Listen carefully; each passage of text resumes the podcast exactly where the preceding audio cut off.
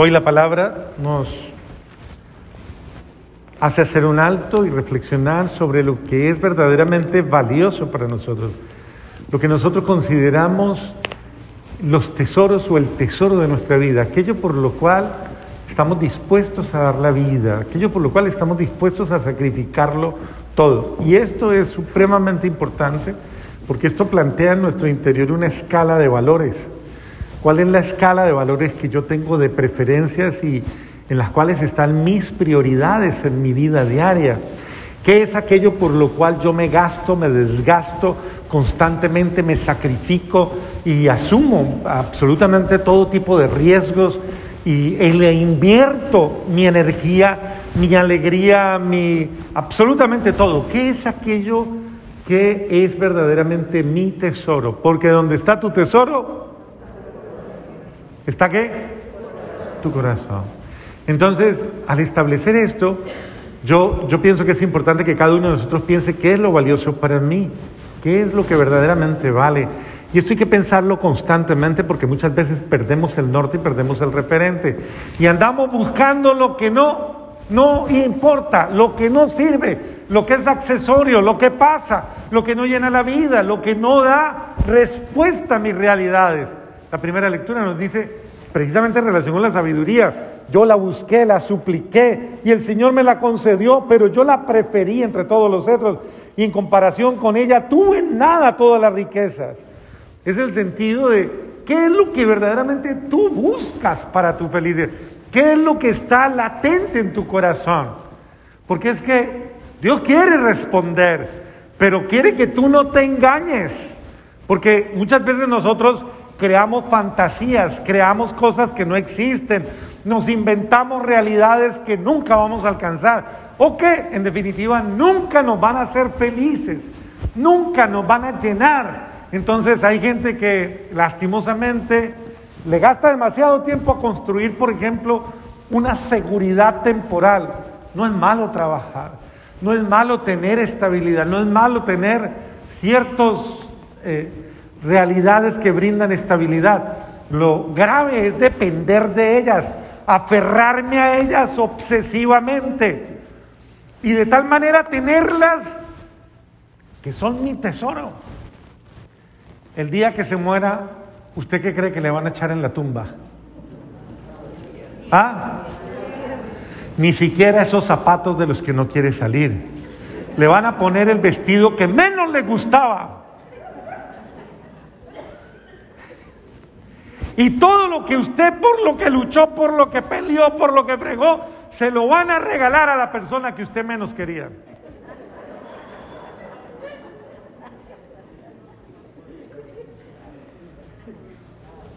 Mejor háganlo en vida. En vida regálaselos y gánese amigos, dice el Señor, con el dinero injusto.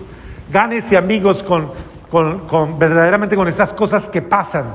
¿Qué es lo importante en la vida? Eh, a ver, Dios mío, lo importante es que yo tenga una sola posesión en mi vida.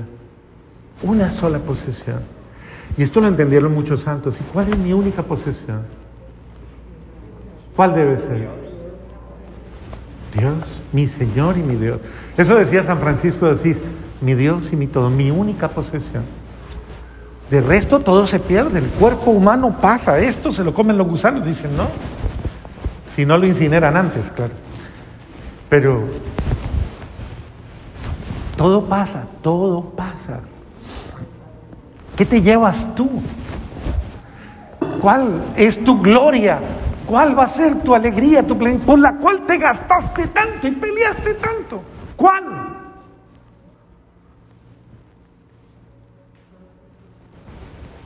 Solo tu relación con Dios, tu paz, tu alegría, tu gozo.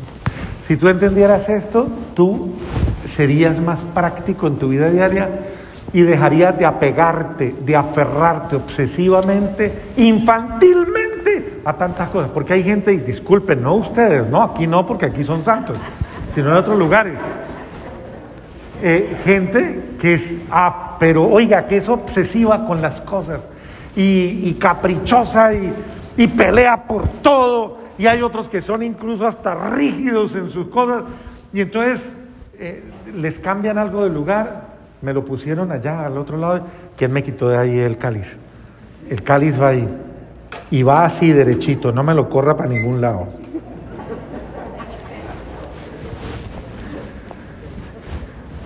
Y hay gente que tiene puesto su tesoro en formas de pensar, formas de sentir, criterios, ideologías, maneras de concebir, por las cuales ni perdona, ni es justo, ni cambia el corazón, ni cambia su manera de relación, por los cuales mantiene una pelea casada con todo el mundo, por los cuales se aleja hasta de sus hijos, por lo cual entonces va creando un reino de miseria, de pura miseria, lleno de vanidad, lleno de eh, egoísmos, de criterios vanos por los cuales te llenas de rencores, te llenas de rabia, te llenas de todo, frustraciones y miles de cosas.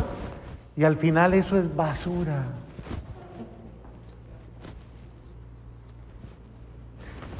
Entonces, mire cómo el Señor nos invita de una manera prudente. Primero que todo, que usted evalúe su vida. ¿Y la evalúe cómo? ¿Qué dice la segunda lectura? que la palabra de Dios es viva y eficaz, que penetra lo más profundo del corazón y aclara y pone la verdad. Por eso leer la palabra de Dios es ser sincero conmigo misma, conmigo mismo y darme cuenta. La palabra de Dios me ayuda a aclararme en todas mis mentiras porque yo me miento o no. Pregúntele al del lado, ¿usted se miente? ¿Sí se miente o no? Ni siquiera le pregunte que si le miente a usted, porque pues pero lo peor es que se miente a sí misma, se miente a sí mismo. Entonces la palabra de Dios te estremece y te dice, no te mientas, no seas falso. La palabra de Dios te confronta y te dice, la palabra de Dios, si uno la escucha con humildad, ella verdaderamente pone orden en el corazón. Ahora, mire cómo la palabra nos pone hoy la historia del joven rico. Ese joven o ese hombre rico es cada uno de nosotros. En nuestras seguridades personales, en nuestras conveniencias personales, nos piden orar un poquito más. Y ya, ay, no, no, no. Pero yo acaso soy cura o monja? No, eso es para los curas y las monjas. Nos piden un poquito más de vida espiritual, nos piden leer la palabra, nos piden hacer oración, nos piden hacer un retiro, nos piden cambiar un poquito, tener un momento de meditación, de reflexión. No. Eso es un rico miserable. Porque el que le niega la vida a Dios se la niega a sí mismo y se hunde en su propia miseria. Entonces, una vida que usted no le enriquece con el tesoro de Dios es una vida pobre, una vida mediocre, una vida indigente, una vida que no, no da nada, no produce nada. Por eso una vida así va produciendo fracasos en un lado, fracasos en otro lado, desatinos con un hijo, con un trabajo, con un, con todo, con tu hogar, con tu familia. Llega un momento que te das cuenta, no tengo piso, no tengo base, nunca la has tenido, porque nunca has tenido la humildad de brindarle a Dios tu vida y tenerlo como tu tesoro. A Él le has dejado siempre el último lugar, lo que sobra. Más aún, tristemente, tu corazón anhela la paz, tu corazón anhela la felicidad, tu corazón anhela ser De hecho, lo desea. Pero no lo buscas en quien te lo puede dar. Lo buscas en fantasías, lo buscas en vanidades, lo buscas en cosas que no sirven. Y aunque tu corazón anhela, tú, Dios te está diciendo, ven, entrégame todas tus miserias, todas tus basuras, todas tus las cosas que no te hacen feliz, entrégame todo, incluso tu voluntad, tu libertad. Déjame, entrégame todo, porque el arte para recibir es entregar, dar. Si usted no da, no recibe. Lo importante es que usted le dé a Dios todo. ¿Qué le doy? Todo lo que tiene, todo lo que tiene. Y especialmente todo aquello que no le ha dado Dios. ¿Qué es lo único que Dios no le ha dado a usted? Eso, dígalo, Maduro. su pecado y las consecuencias de su pecado. Entre otras, las enfermedades, los problemas, los conflictos y todo ese poco. Eso no se lo ha dado Dios, eso se lo ha dado usted a sí mismo, su pecado y las consecuencias de su pecado. Entréguele a Dios todos esos fracasos, entréguele a Dios todo eso. Entrégueselo a Él y dígale, Señor, te entrego absolutamente todo y te entrego mi vida. Desde ahora enséñame, ayúdame, pon el fundamento en mi corazón de tu presencia y enséñame a ser feliz, a tenerte a ti como mi prioridad, no simplemente como el mandamiento, sino te entrego mi vida total, no por cumplir, sino por amor. Y dame la alegría de seguirte, seguirte, ¿qué es seguirte? Imitarte, ser como tú, caminar contigo, pensar contigo, actuar contigo, vivir contigo, ser como tú. El principio de una vida espiritual es el seguimiento de Cristo. Jesús le dio la fórmula de la perfección a ese muchacho. Le dio la fórmula de la santidad, de la alegría perfecta.